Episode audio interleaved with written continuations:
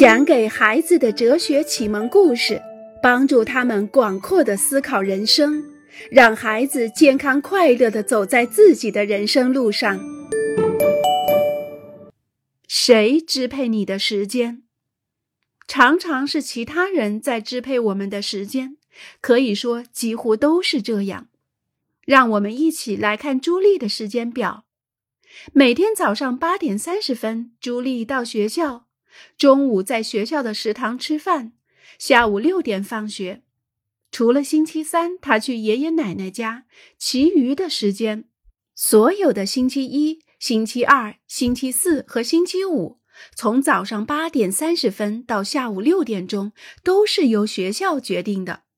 在这些日子里，朱莉能够支配的时间只是晚上六点钟到七点钟这一个小时。因为七点钟以后还要做作业、吃晚饭、洗澡和睡觉。如果我们计算的不错的话，上学的时候朱莉能够支配的时间每天只有一个小时。因此，我们可以说朱莉的时间几乎都是由其他人来决定的。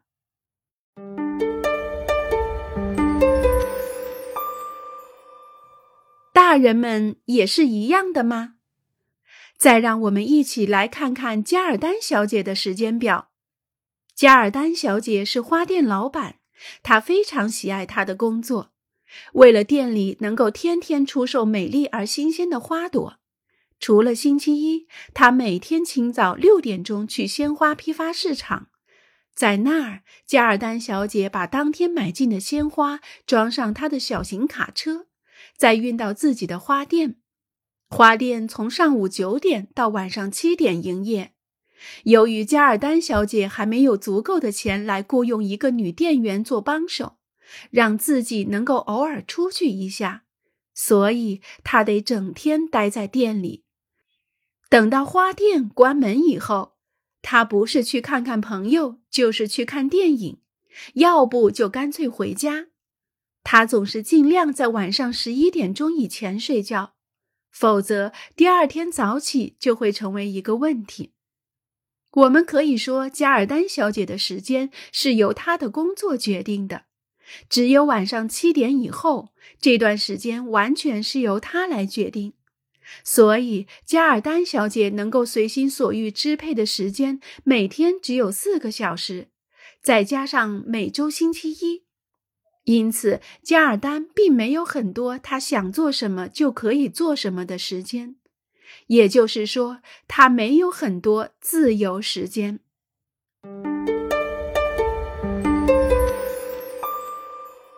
可占用的时间，自由的时间。现在是下午四点钟。班主任老师合上书，擦干净黑板以后，转过身来，对着班上的同学们说：“今天我们的课结束的比预计的早，所以在四点半放学以前，你们有一点自由的时间。自由的时间，一个多么有趣的表述！照这样说，其余的就是不自由的时间喽。”就是被剥夺的时间，被限制的时间，被占用的时间。是的，这是毫无疑问的。否则，我们不会说自由的时间了。自由的时间和不自由的时间到底有什么区别？不自由的时间是由别人，而不是由我们自己来支配的。在这段时间里，是由别人来决定我们应该做什么。那么。自由的时间就是仍旧空闲的、可以占用的、由我们自己支配的时间。在这段时间里，我们自己决定我们将要做什么，而不必征得别人的许可。当某个人抱怨说“我没有时间”，实际上他是想说“我没有自由的时间”。我没有自由，我没有让我任意支配的时间。如果时间总是由别人来支配的话，这和没有时间几乎一样。这就清楚地证明了，真正的时间是那些自由的时间。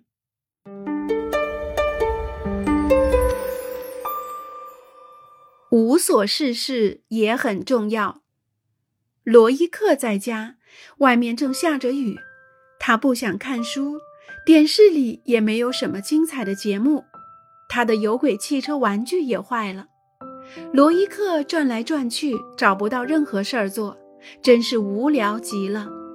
他躺在地毯上，眼睛盯着房间里蓝色的天花板发呆，觉得生活一点意思也没有。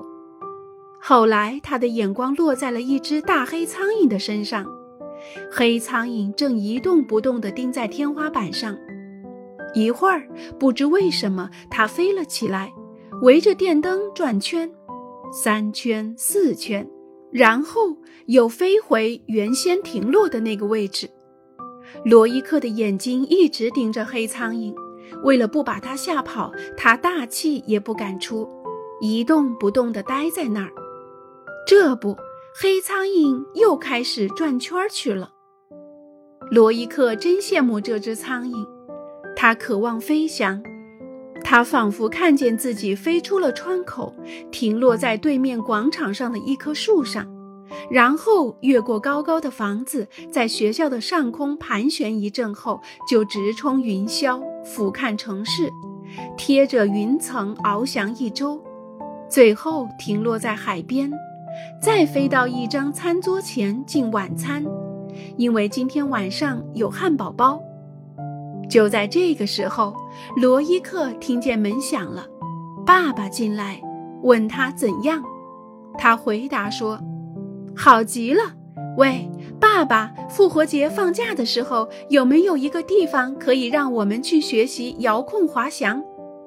爸爸惊诧地看着罗伊克，不知他从哪儿想出了这么个主意。不过，爸爸最终还是承认这样的度假计划倒也不错。在我们无所事事的时候，在我们感到无聊的时候，我们就会意识到时间的流逝，因为在这个时候，时间过得很慢很慢。感觉无聊，正说明我们在时间里拥有了一个完整的位置。的确是这样，因为这段时间是空闲的时间。正是在这样的时候，我们的思想才有了活动的空间。我们才能够去梦想，在无所事事的时候，在这个空闲当中，罗伊克才可能梦想飞翔，才可能和父亲一起提出一些设想，才可能想象未来，才可能有所渴望。然而，在练柔道、解数学题或者看电视时，罗伊克绝不可能想到这些。舍不得花时间去思考的人是很难有远大规划的，因为他对未来并不寄托太大的希望。思考就必须有时间，要有自由的时间，要有空闲的时间。这个时间只有在无所事事的时候才能找到。然而，这样的时候并不多。我们大家都有一个所谓的时间表。在这个时间的表格里，很少填着梦想的时间，什么事儿也不做的时间。